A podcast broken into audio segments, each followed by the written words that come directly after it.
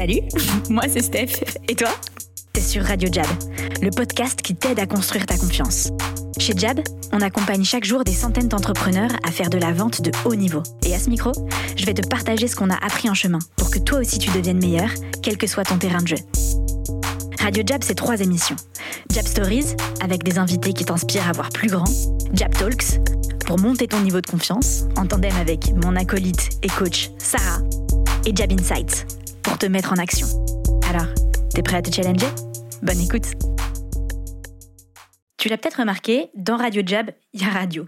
Et ça, ça veut dire qu'on pense que les auditeurs font aussi partie du show. Du coup, on t'a créé une messagerie, la Hotline Jab. T'appelles le 07 80 97 62 35 et tu viens nous laisser ton message pour nous challenger ou nous poser tes questions. C'est promis, on les diffuse dans la prochaine émission.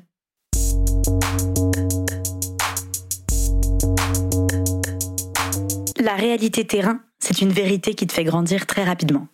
Ce mélange de sagesse et de pragmatisme, c'est Mathieu Daguenet, le cofondateur de Little Sister. C'est mon invité dans ce nouvel épisode des Déclics, une série en partenariat entre Radio Jab et l'accélérateur Wilco. Bonne écoute.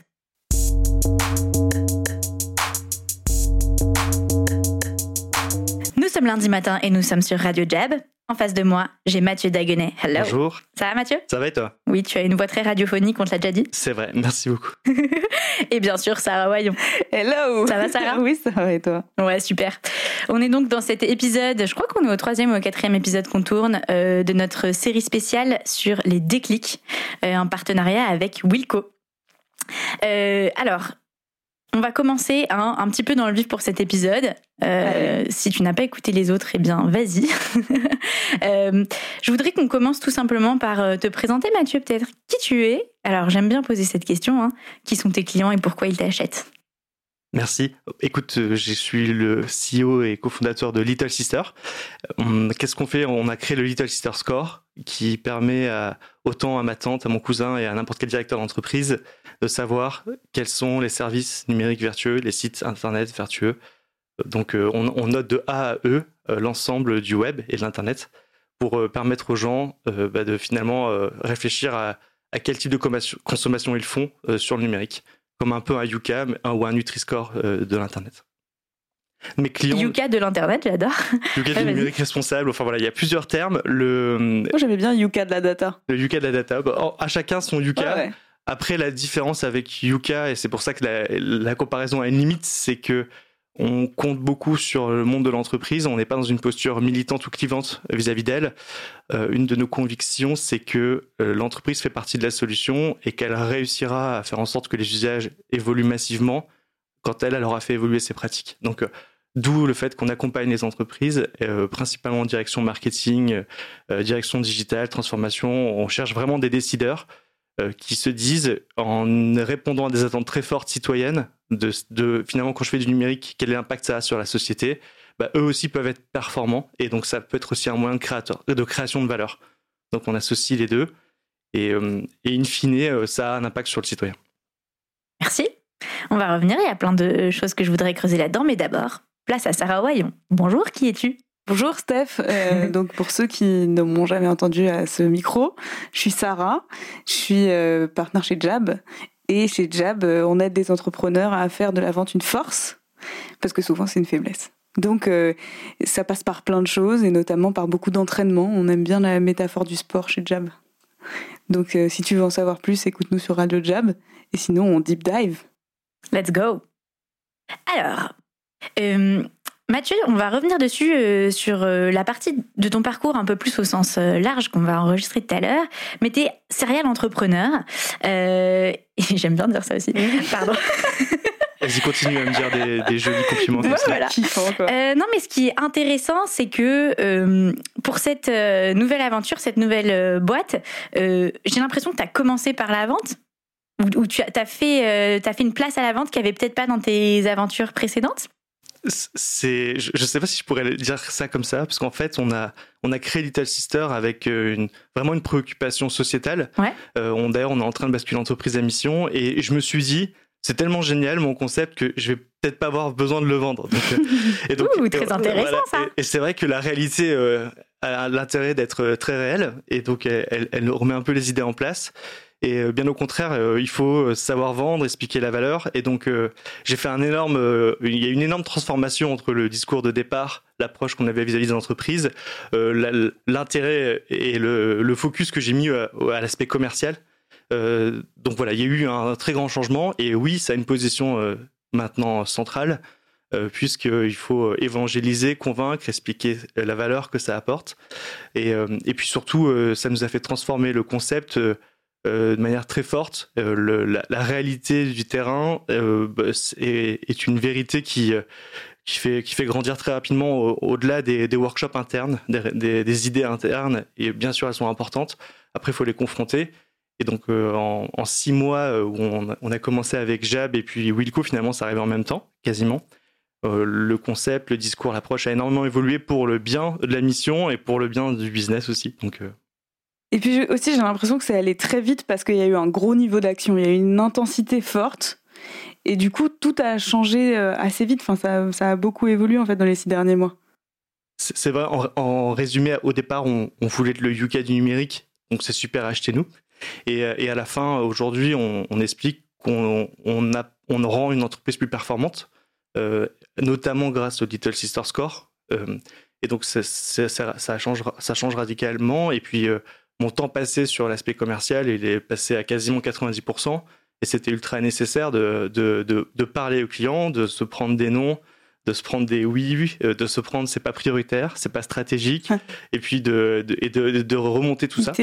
Donc, donc voilà, entre l'accueil hyper positif du concept, et puis après je suis directeur d'entreprise et je décide d'acheter. Il y, a, vraiment un océan et nous, on a eu euh, un peu l'écueil d'avoir un super accueil, donc de prendre finalement des rendez-vous assez facilement. Mais in fine, et donc surtout quand on parle de sujet éthique, euh, on touche l'individu, mais in fine, il prend la décision en tant que directeur dans avec ses objectifs euh, d'entreprise. Et, c'est vrai que encore le gros des entreprises bah, prend des décisions très mhm. business, même si l'éthique est important, elle n'est elle est, elle est pas partout aussi importante qu'on pourrait le penser. Et puis ça va pas sans quoi et ça va passant. Ça va passant, les deux sont complémentaires, liés, c'est pas vraiment, c'est pas une opposition effectivement. Euh, et donc il faut avoir les deux. Voilà. Quand est-ce que tu as eu alors, il y a deux choses euh, sur lesquelles je voudrais revenir et je trouve que c'est intéressant de le voir en, en miroir avec Sarah. Euh, parfois, les fondateurs, ils ont plutôt le réflexe de se dire, je vais, il faut vraiment vendre, de faire la vente une priorité, donc je vais engager un sales, par exemple. donc, euh, ça, c'est le premier point euh, qui, que je trouve intéressant à discuter. Et puis en plus, dans ce que tu as dit, c'est j'y passe 90% Exactement. de mon temps. Et toi, tu fais le chemin inverse, et ça, je trouve que c'est très intéressant. Donc, je voulais revenir là-dessus déjà. Et, je pense que c'est intéressant aussi comme message à communiquer euh, aux, gens, enfin aux entrepreneurs qui nous écoutent, à toi qui nous écoutes, parce que souvent, on va, moi, le truc qu'on va me dire, c'est ouais, mais je suis fondateur, j'ai plein de trucs à faire. C'est vrai, on a beaucoup de choses à faire. C'est vrai. Et, et c'est euh, c'est une énergie folle et un travail d'organisation important que de pouvoir dégager ce temps-là hyper nécessaire. Euh, après, honnêtement, j'ai fait l'erreur, même euh, sur une deuxième boîte, de, de, de, recruter un directeur commercial et un sales d'abord. Donc ça, c'est avant d'arriver mm-hmm. ici avec vous.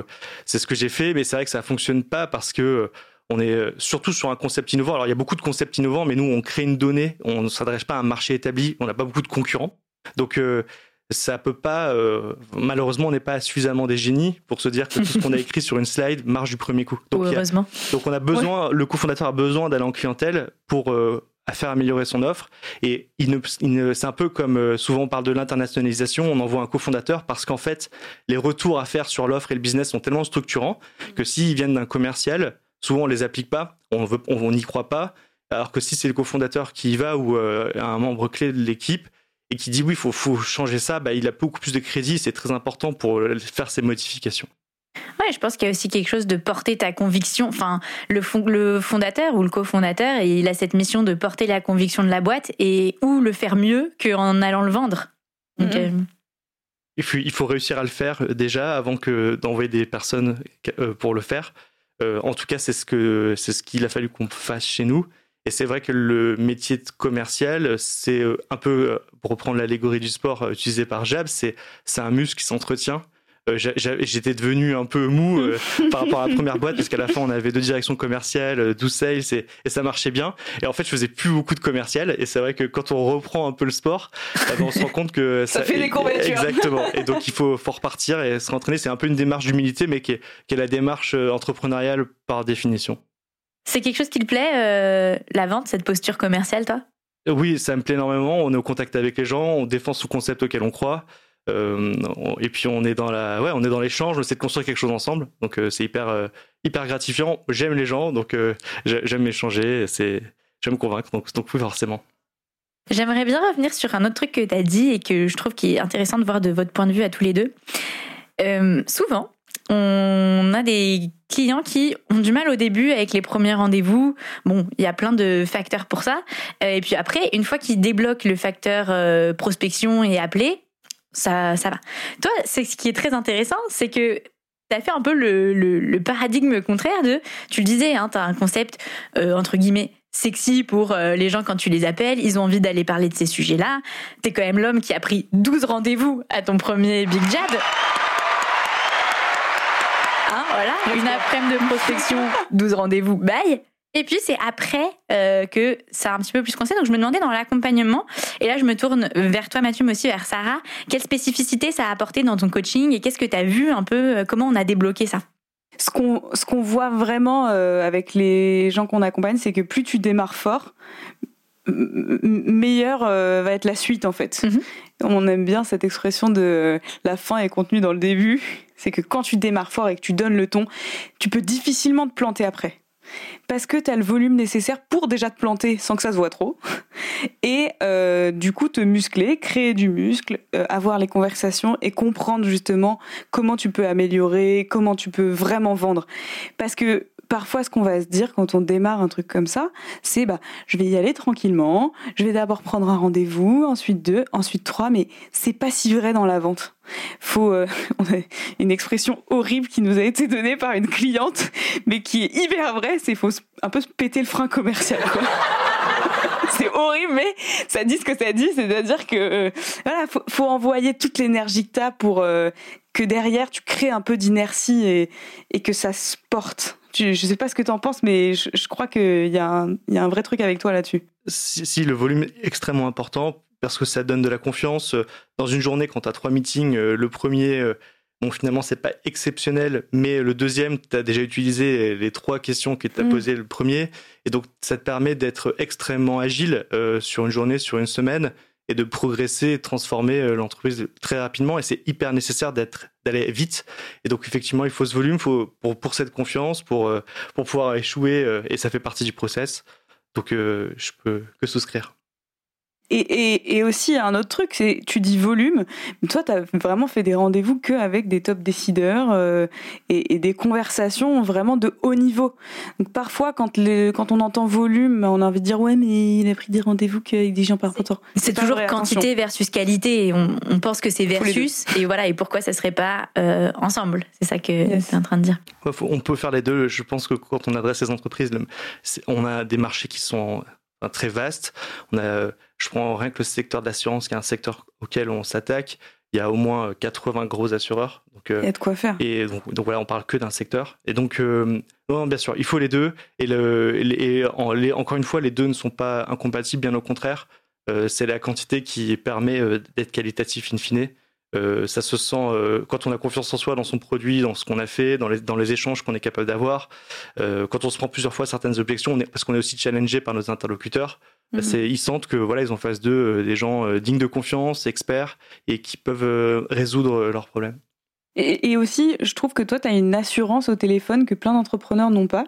Et j'aimerais bien te demander un peu, bah, tu as ton expérience d'avant, etc. Mais comment tu, comment tu fais euh, comment tu sens le truc de avoir confiance au téléphone, même si ton produit n'est pas fini, n'est pas parfait, euh, tu sais pas encore trop ce que tu vas vendre, tous ces trucs-là, mais quand même au téléphone, Mathieu, il a une sorte d'assurance de, il n'y a pas de problème, on va se rencontrer, ça va bien se passer. Si, si j'avais que j'aurais autant de compliments, j'aurais dû venir plus tôt. Ce podcast peut durer toute la journée si tu veux. Magnifique. C'est parti pour un marathon. Ego boost, ça marche.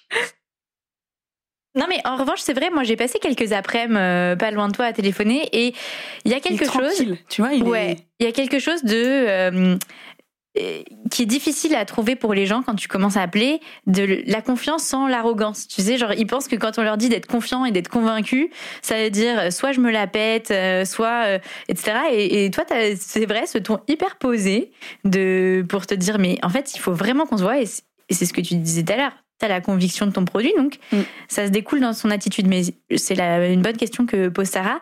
Euh, est-ce que tu l'as travaillé? Ça s'est construit dans la durée. Euh, euh, travailler, oui, forcément en, le répétant, mais c'est pour moi, ça s'est construit autour de la nécessité de réussir. Et donc, quelqu'un qui tremble, qui hésite et qui et qui est insupportable au téléphone, ça fonctionne pas. Donc à un moment donné, si tu as envie que les choses fonctionnent, bon bah, constat.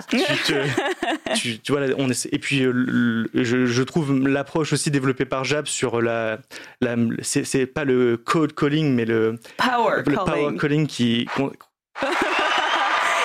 J'ai bégayé sur mon jingle. Mais, non, mais c'est, c'est, voilà, le, on, on arrive, on faut réussir à créer un effet. Qui est euh, euh, j'ai envie de parler avec cette personne et, donc euh, cet individu m'intéresse. Au bout du fil et quand on est sur un peu les, la prospection, euh, les, les, énièmes prospecteurs téléphoniques, ça se sent trop rapidement. Et, donc voilà, faut, faut créer cet effet-là. Et donc, euh, et, ça fonctionne. Donc c'est plutôt vraiment la nécessité mm-hmm. de, de, de, se calmer pour, pour le faire. Ça veut pas dire qu'on n'hésite pas et qu'on on n'est pas forcément euh, mal à l'aise, mais à un moment donné, il faut se remettre dans l'ordre. Et c'est vrai que la levée de fonds, qui est un processus aussi commercial, finalement, c'était un très fort enjeu. Et il fallait quand même dans les meetings arriver hyper serein, tout va bien. on n'a pas besoin d'argent, mais bon, ce serait bien euh, que ça arrive demain. Et, il faut le faire calmement. On n'a pas besoin d'argent, mais tu signes là, là et là. exactement. Et puis, ce que tu disais aussi sur euh, avoir confiance dans ce que tu fais et la nécessité, là, moi, je le vois aussi dans plein de commerciaux. Parfois, ils appellent, ils savent même pas qui ils appellent. Toi, tu te dis, je veux rencontrer cet individu. Déjà, tu pars d'un postulat différent. Il y a plein de commerciaux, ils appellent. Déjà, ils savent pas qui ils appellent. Euh, ils sont sur un 06, ils demandent, est-ce que je suis bien au numéro de truc? Bon, euh, Quand même, il y a peu de chances que tu y sois pas. Et, euh, et en fait, ils, ils ont pas cette espèce de curiosité de l'autre, je trouve. Ouais. J'ai l'impression qu'ils abattent, en fait. Il y a un peu de ça, parce que souvent, on va se dire qu'il faut faire du volume, et donc, et donc il y a cette dimension. Puis après, il y a aussi le, caractère euh, un peu stressant euh, et de se dire que le client, je le mets euh, trois étages plus haut. Et donc, c'est un monsieur grand directeur d'une grande entreprise et moi, je suis un petit sales. Et donc, je, je, speed, je stresse. J'essaie de. Alors que non, il faut essayer de rapidement se mettre à égalité. Et donc, donc je, voilà, ce serait une manière, de, en s'intéressant à son interlocuteur, de, de, de passer des étapes plus facilement d'être en plus plus selon euh, l'analyse transactionnelle. Tout à fait. On fait une petite formation analyse transactionnelle et donc plus plus euh, pour euh, faire le, petit débrief rapide, mais c'est de te dire je suis en position plus, c'est-à-dire j'ai une bonne estime de moi et plus par rapport à, mon interlocuteur, c'est-à-dire ben, j'ai aussi une bonne estime, de, de, mon interlocuteur. j'ai deux petites questions. Et juste un petit exemple. Ah, oui, parce que, enfin, j'ai un de mes commerciales, je lui demande d'arrêter de remercier la personne euh, à la fin du call sur le temps qu'elle aurait pris avec lui. Donc, il euh, faut arrêter de. quelque part, ce serait peut-être à eux de, nous remercier de les appeler parce qu'on va les aider. Donc, c'est un peu caricatural, mais c'est ça la, la logique euh, derrière. Oui, et puis c'est toujours à double sens. C'est-à-dire que quand tu arrêtes de remercier, par exemple, c'est aussi parce que tu as donné un service et que la personne doit se rendre compte que c'est toi qui l'as aidé, mais aussi pour toi-même. Parce que quand tu dis merci, tu penses que c'est la personne fait une faveur. Quand t'as fait une faveur. il faut arrêter de penser ça. Et c'est pareil dans les débuts des appels, comme on fait chez Jab. Bonjour, je vous appelle parce que je voudrais vous rencontrer. Ça clarifie la situation pour la personne qui est en face et ça dit ce qu'on veut, ça pose un bon cadre. Mais aussi, moi, ça me met solide sur mes deux pieds parce que je sais ce que je suis en train de faire, je suis en accord et en cohérence avec la, manière que j'ai d'aborder la personne et d'appeler, mmh. et euh, je sais vers où je dois aller. Et, et, ce genre de truc, c'est toujours à double sens de je le fais pour moi et je le fais pour l'autre, les deux. Et on se sent in fine beaucoup plus à l'aise, puisqu'en fait, on doit rester euh, soi-même, pas enfiler un costard ou un costume de, de commercial euh, euh, qui, se de, qui devrait speeder ou faire les choses différemment. Et donc, souvent, on est, on, est, on est beaucoup mieux quand on est soi-même. Donc, donc c'est plus agréable de faire ce métier quand on se respecte aussi. Hmm. Oh oui. C'était sur revenir un peu, un petit focus en arrière sur ta décision euh, d'investir chez Jab. Est-ce que tu te rappelles de ce moment où tu as dit j'y vais? Je, me rappelle, je me rappelle, je, je, crois savoir que la personne euh, euh, qui est à côté de moi euh, il est pour pas quelque étrangère. chose. Je me suis dit si j'arrive à closer aussi bien que Sarah, c'est plutôt bon signe. oui, je m'en souviens et, ça ça s'est fait assez simplement. J'avais besoin de, travailler mon product market fit, l'approche. Et, et j'avais besoin de me remettre sur ce qui était important, c'est-à-dire prendre des rendez-vous, avoir des discussions et faire évoluer. Et donc, on en revenait au basique du métier de, du métier de la vente, qui est, euh, qui est ça. Donc c'était essentiel et surtout que on a, on, a eu trois mois où on a eu très peu de performances, euh, très peu de rendez-vous finalement. Euh, et donc il fallait rapidement changer la, cette tendance. Donc ça, ça allait assez rapidement finalement. Le processus ça, ça, a été assez limpide, pardon si je suis pas clair. Euh, voilà, pour moi, c'était venu une évidence. Elle a réussi à me faire comprendre qu'il fallait que je rencontre un maximum de monde pour euh, réussir. Et, donc, euh, donc voilà, on n'a pas trop hésité. Ouais, je pense que j'ai fait une bonne vente avec Mathieu dans le sens où j'ai bien suivi mon process.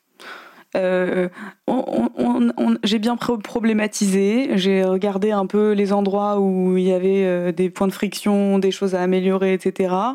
Euh, on a regardé ce que ça lui coûtait en fait de faire comme ça ou faire comme ça. après, on a défini une bonne capacité d'investissement, qu'est-ce qu'il serait capable à mettre, de mettre par rapport à un manque à gagner ou un objectif. Et puis après, on, je lui ai présenté ce qu'on pouvait faire ensemble et puis on a closé. C'est vraiment un process euh, fluide aussi parce que ben, Mathieu il, comprend tout vite quoi. Et, et qu'il est capable de se challenger. Et ça c'est un point commun entre tous les entrepreneurs qu'on a eu ici. C'est que des gens qui sont capables de questionner sans trop douter non plus sans que ça les remette en question et que du coup ça touche à l'ego. Euh, et et après, bah, le, voilà, moi, ce que, ce que j'ai bien aimé dans la vente, c'est que on a closé sur le moment, tu as signé, je crois, dans la salle, et après on a démarré quoi.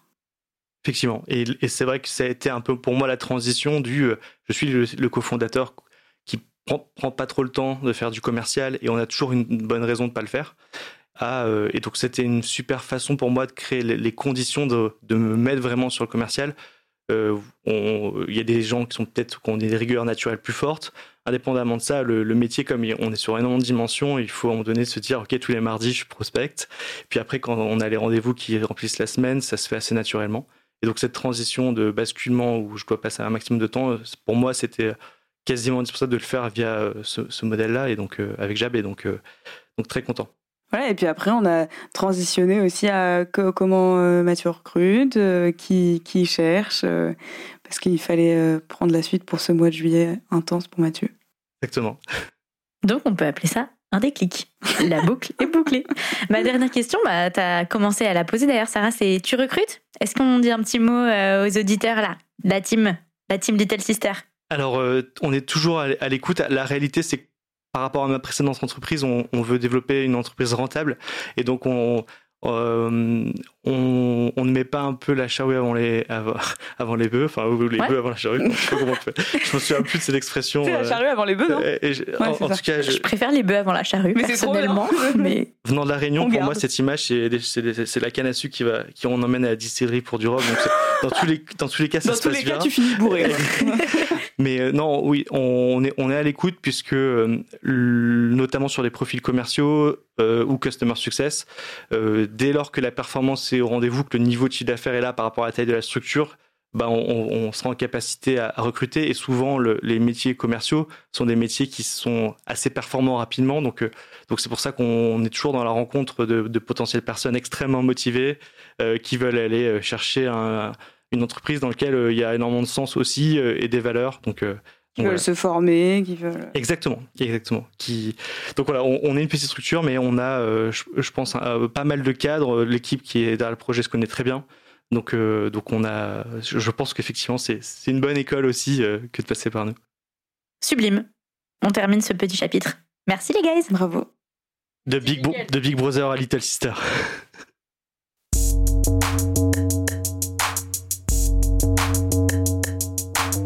de Big Brother à Little Sister, donc. Mathieu, toujours au micro, ça va toujours? Super bien. Et Sarah s'est transformée en Léa.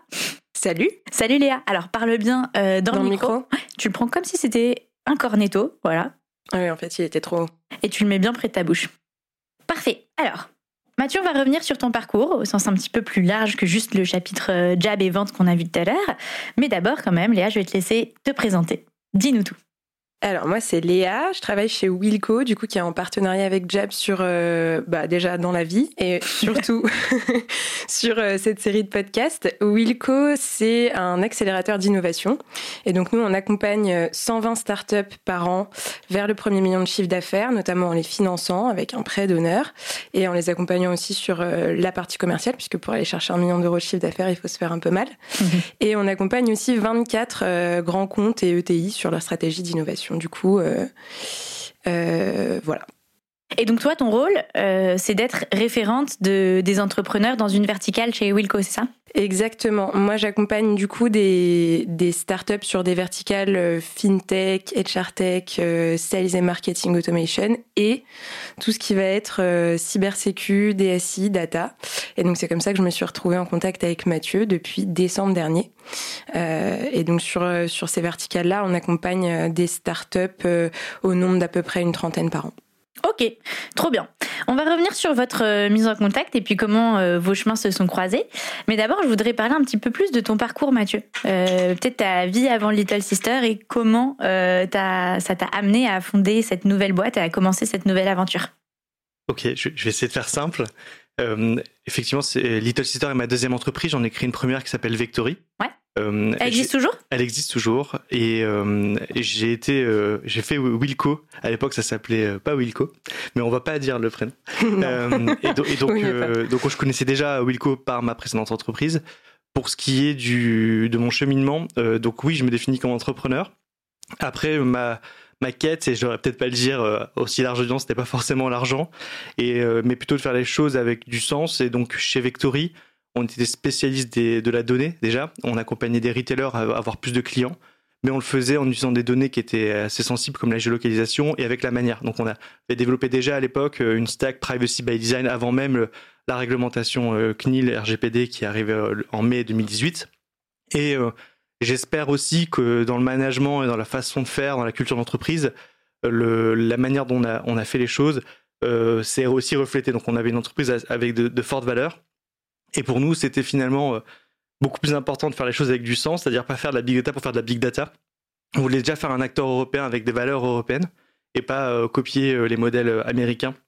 Et ça a fonctionné, ça a été très différenciant, comme ça a fonctionné que de construire une, culture d'entreprise qu'on construit pas seul, hein, ça, dépend beaucoup de l'équipe avec laquelle on est, et qui s'est montrée aussi incroyable, et qui a permis à, à de connaître la croissance qu'elle a eue avec ses c'est ces aléas que n'importe quelle startup peut rencontrer où il faut euh, bah, des fois être soudé, il faut, faut, être là euh, et on demande beaucoup souvent aux salariés de startup euh, et donc donc moi je peux dire que j'étais très fier des équipes qu'on a eues et ça a, ça a été une très, une très grande source de motivation.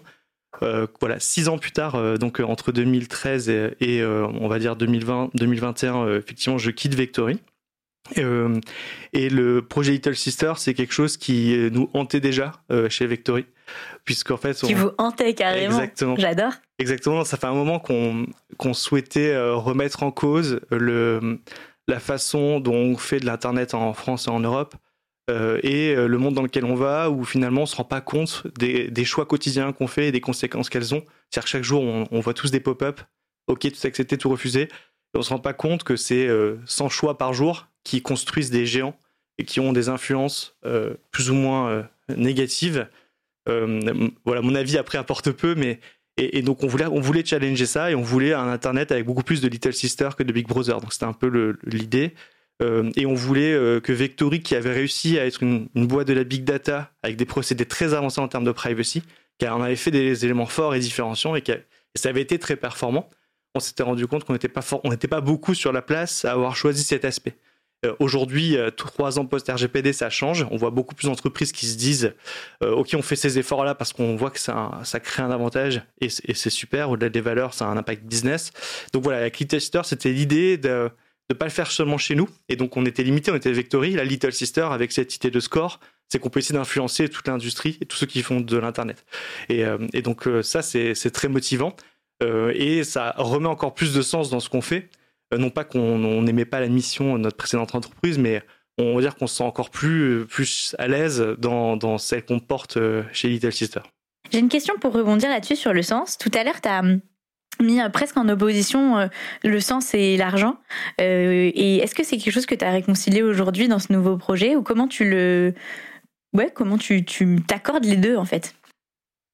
Je je pense pas avoir de la de tenir la vérité ou avoir la solution et, euh, et dire que ce que je pense aujourd'hui sera la même chose de...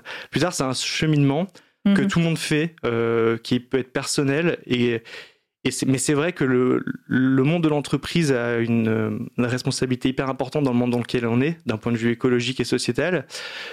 On peut se dire qu'elle peut aussi faire partie de la solution. Donc euh, c'est là où euh, les postures euh, clivantes et militantes de certaines associations n'ont pas toujours porté leurs fruits. Elles l'ont, elles l'ont porté sur euh, peut-être un terrain qui est politique, mais se dire qu'on peut, au lieu d'être que dans la confrontation vis-à-vis de certaines entreprises, euh, si on est aussi dans l'accompagnement, je, je, pense qu'on peut aller peut-être plus vite. Et donc c'est là où pour moi c'est réconciliable.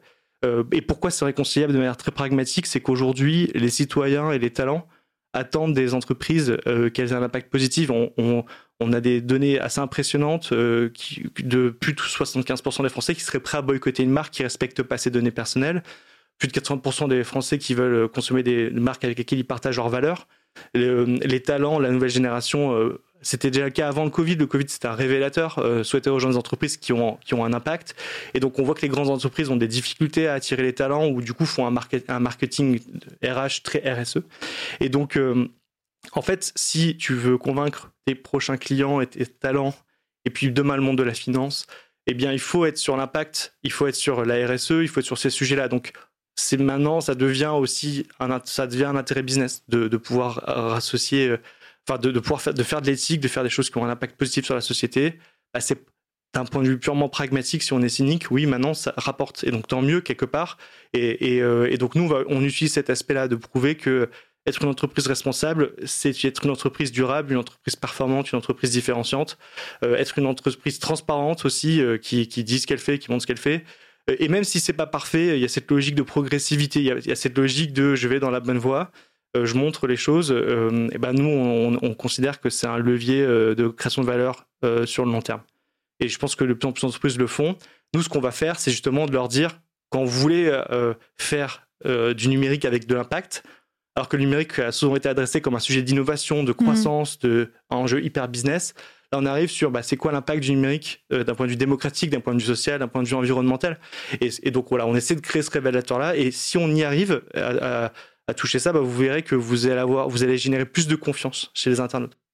Et on voit qu'il y a beaucoup d'entreprises qui ont fait énormément d'efforts et qui sont du coup très vertueuses et, qui n'arrivent pas à le montrer. Et donc, c'est aussi une façon de dire que toutes les entreprises ne sont pas dans un sac euh, qui serait bah, toutes les entreprises sont mauvaises. Il y a en fait, il y a beaucoup d'entreprises qui veulent aller dans la bonne direction, d'autres qui le sont déjà. Et c'est ça aussi qu'on veut mettre en avant. Oui, ce qui est intéressant aussi, c'est donc il y a les entreprises que tu sers qui sont tes clients et aussi par rapport à ton parcours à toi, bah en fait euh, on y touchait un peu tout à l'heure, mais le, la croissance économique donc euh, te permet d'avoir plus d'impact pour tes clients. Si je peux rajouter un truc, surtout, c'est que c'est que euh, ces entreprises qui créent l'internet de demain, en fait, c'est vous, les clients de Jab, c'est les startup tech, c'est euh, les boîtes qu'on accompagne nous chez Wilco, et euh, c'est hyper important qu'il y ait des gens comme Mathieu qui se positionnent avec justement des, des des startups très tech qui peuvent intéresser les talents de demain et, et le monde de demain, qui veulent porter ce message de l'internet doit être responsable, de bah, montrer l'exemple justement pour les les autres types de d'entreprises qui existent, les grands comptes, les, les ETI, les marques. Donc euh, c'est ça qui est hyper, euh, hyper fort, je trouve, dans la mission qu'a Mathieu. Eh bien, Léa, je reste avec toi parce que j'allais justement me tourner vers euh, ta rencontre avec Mathieu, avec Little Sister. Qu'est-ce qui t'a marqué quand tu les as rencontrés?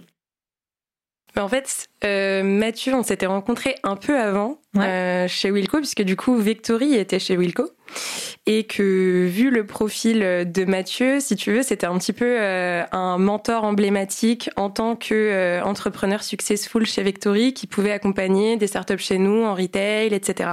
Donc on s'était rencontré, rencontré déjà un peu avant qui, qui partent sur Little Sister pour justement voir comment il pouvait accompagner les jeunes startups qui rentraient chez nous dans le monde du retail et de la retail tech.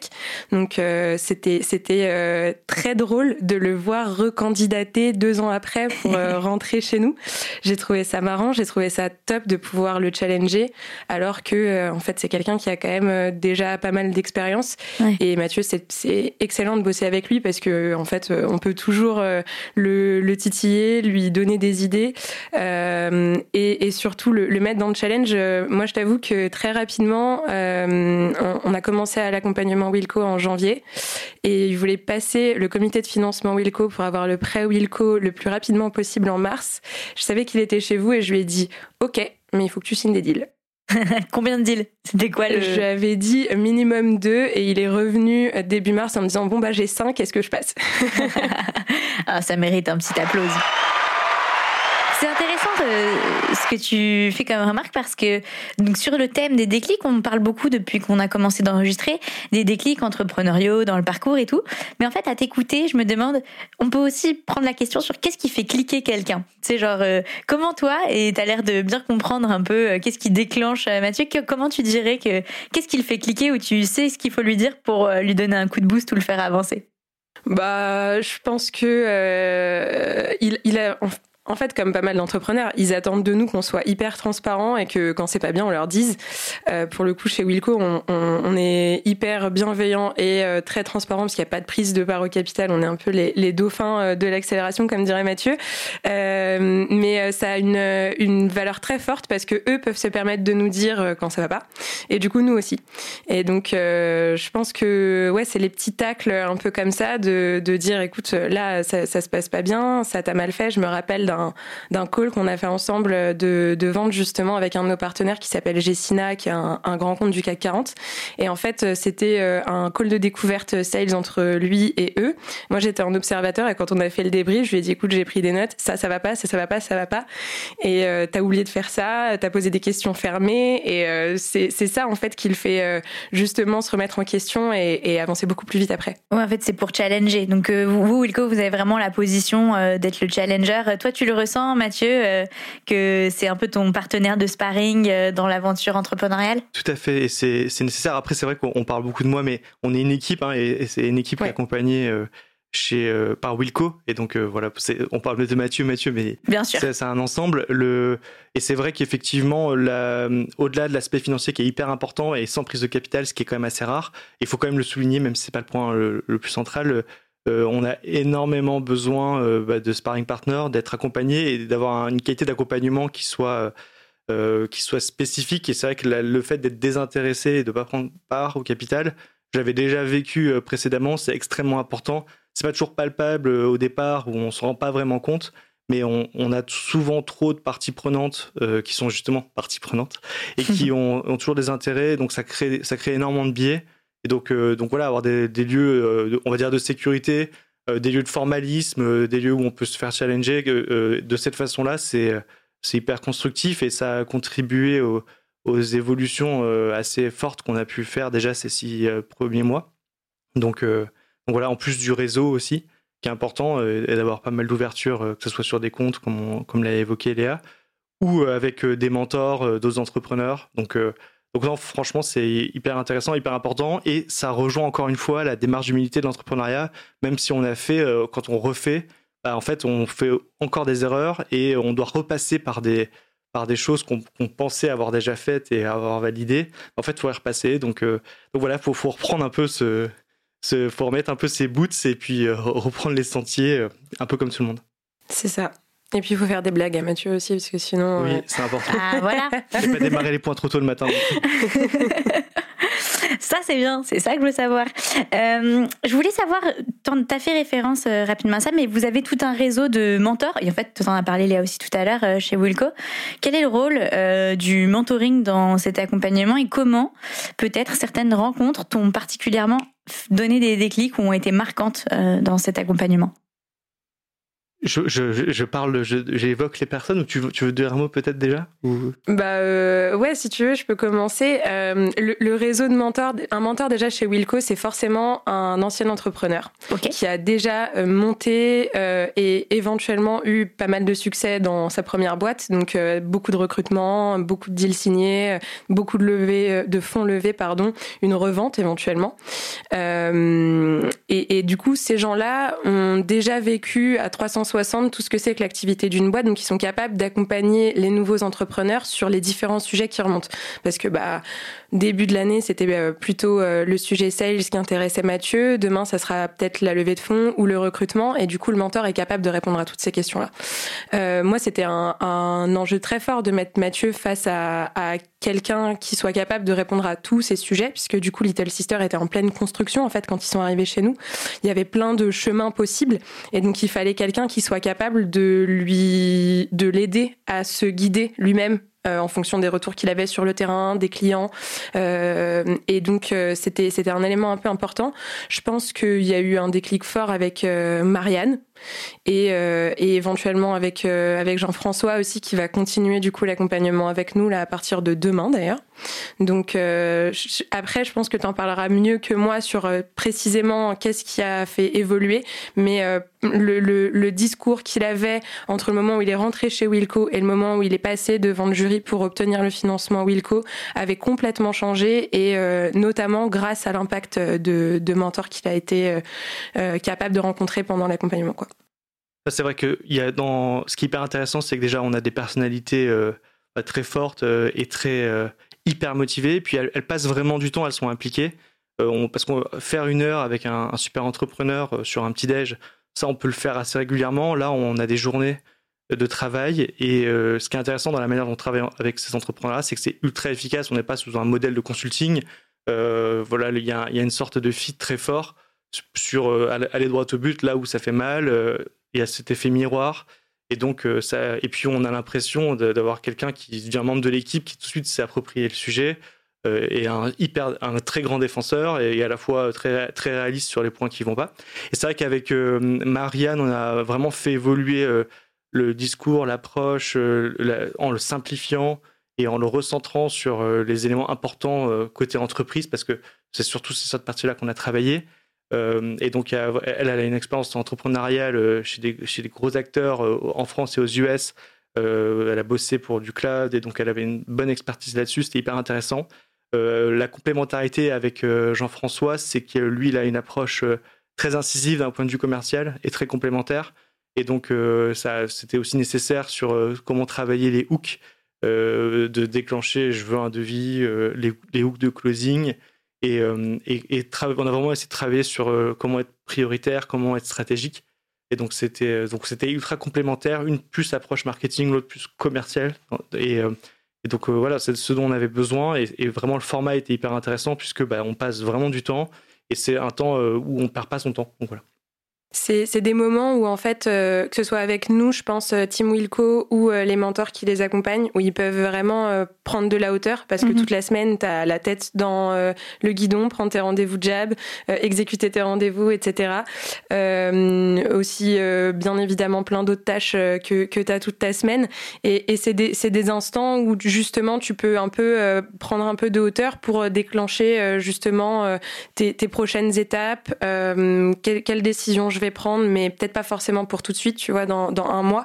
Et, et, je pense que c'est ça surtout euh, ce sur quoi on, on a un, un impact euh, dans l'accompagnement Wilco de manière globale. Trop bien. J'ai deux petites euh, questions euh, pour, pour finir. Euh, la première, c'est justement quelles sont les prochaines étapes là euh, sur votre roadmap ensemble? Qu'on peut divulguer, mais pour avoir une idée de l'évolution. Là, on, on a, on était on est éligible au programme Comet, euh, qui, est, qui est donc une des. Donc, que Léa présentera forcément mieux que moi, mais euh, qui principalement, en tout cas de notre point de vue, se, se matérialise par euh, une dizaine de boards sur la prochaine année. Et donc, euh, on se met dans un formalisme que j'avais connu dans ma précédente boîte où on, bah, on, on, a une sorte de board en fait, et on, synthétise, on formalise un peu les avancées, en positif, en négatif, et puis on fait un suivi de la roadmap donc euh, voilà, nous, on utilise ce moment euh, effectivement comme, comme un moment où euh, on relève un peu la tête et, on, se fait challenger. Puis aussi où on demande bah, des choses qui peuvent nous faire accélérer, comme des intros, ouais, comme des, choses dont on pourrait avoir besoin. Donc, voilà, ça commence demain. et puis l'idée, c'est que dans les 10 à 12 prochains mois, cette, rigueur de devoir revenir un peu tous les mois nous fasse accélérer, nous fasse nous concentrer sur ce dont on a besoin de se concentrer pour avoir un maximum d'impact et de résultats rapidement. Yes, c'est ça. Bah, Comet, en fait, c'est un peu euh, soit le remplacement, soit le complément d'un board avec tes investisseurs, en gros. D'accord. Donc, euh, quand on as pas, euh, ce qui est un peu le cas à ce stade, c'est là pour remplacer ce, cet instant d'échange. Et quand on a, c'est là pour dire des choses que t'es pas censé dire devant tes invests parce que sinon tu vas te faire un peu taper. Et du coup, tu peux préparer un petit peu avant, justement, avec le, le board Wilco. et donc, ça se fait effectivement à, à, trois mains avec l'équipe fondatrice donc euh, demain, il n'y aura pas que Mathieu. Pour le coup, il y aura vraiment tous les fondateurs de Little Sister, le mentor que je présentais tout à l'heure et euh, nous Wilco. Donc ouais, ça dure un an et à côté de ces boards, euh, globalement, il y a un peu un, privilège à l'accès de tous les services que propose Wilco derrière au long cours toute l'année. En fait, Mathieu sera forcément prioritaire, enfin Little Sister sera prioritaire, euh, comme toutes les, les startups qui, qui suivent ce programme et qu'on aime suivre de près et accompagner, puisque notre objectif c'est que ce soit celles-là qui, dans un an et demi, deux ans, font le million de CA quoi. Trop bien, donc un accompagnement à la formalisation euh, programme Comet. Et du coup, ma dernière question est pour toi, Léa. Comment, ou plutôt pourquoi tu penses que euh, Mathieu et Little Sister vont réussir? Bah, je, je, pense parce que euh, il a déjà l'expérience de comment se passe euh, l'accélération. Donc euh, les instants où il pourra faire des erreurs, potentiellement, il l'a déjà euh, un peu en tête et il saura prendre le bon chemin pour aller vers vers la bonne voie et pas pas forcément rentrer dans des pièges. Et surtout, je, je, trouve que la mission est hyper forte et qu'on a besoin d'avoir cette cette proposition là aujourd'hui sur le marché de l'innovation, sur le marché du numérique, sur le marché du online. Je suis l'accélérateur digital de Wilco, donc franchement, je, je, je peux que être convaincue euh, d'une mission pareille.